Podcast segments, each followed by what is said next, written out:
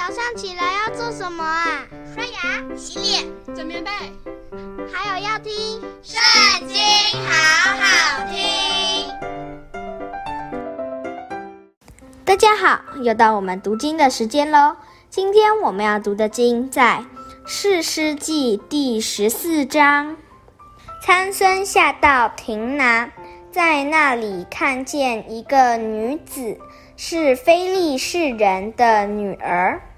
参孙上来禀告他父母说：“我在亭拿看见一个女子，是非利士人的女儿，愿你们给我娶来为妻。”他父母说：“在你弟兄的。”女儿中，或在本国的民中，岂没有一个女子？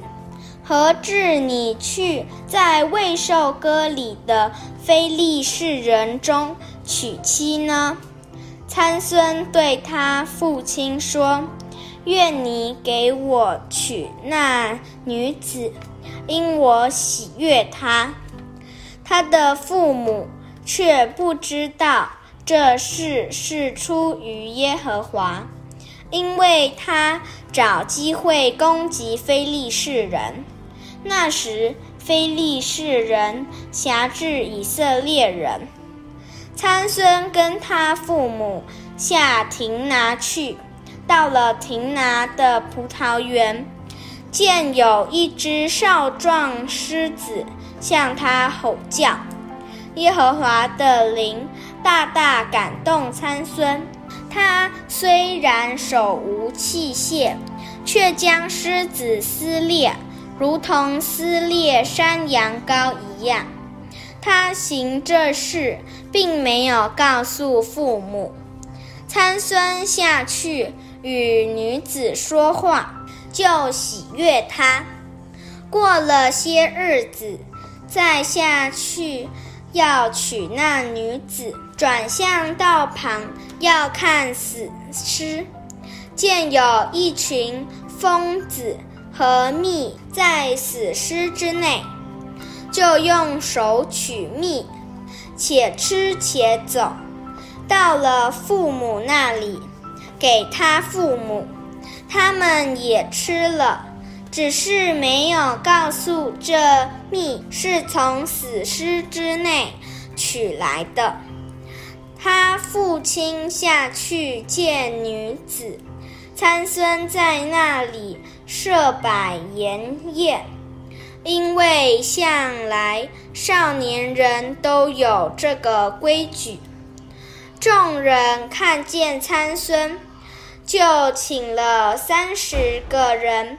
陪伴他，参孙对他们说：“我给你们出一个谜语，你们在七日筵宴之内，若能猜出意思，告诉我，我就给你们三十件里衣，三十套衣裳。”你们若不能猜出意思，告诉我，你们就给我三十件里衣，三十套衣裳。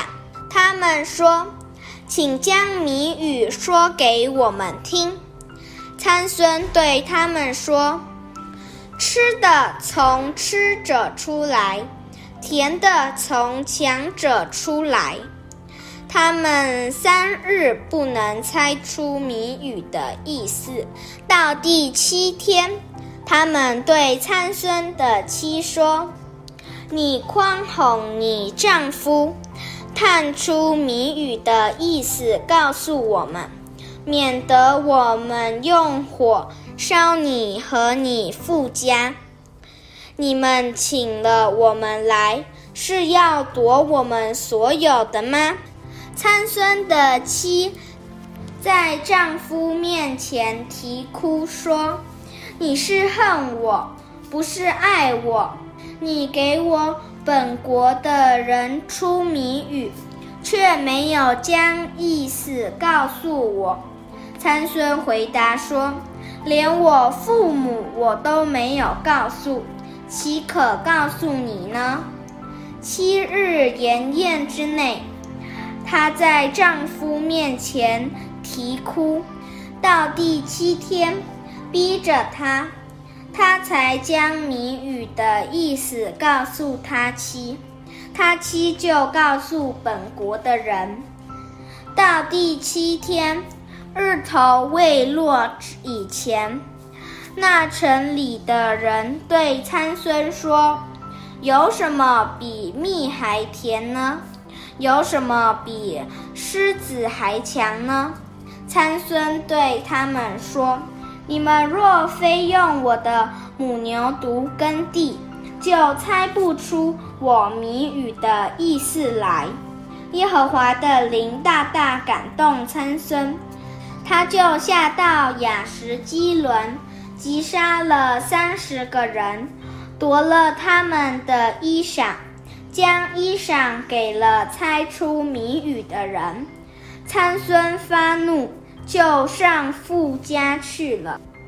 参孙的妻便归了参孙的陪伴，就是做过他朋友的。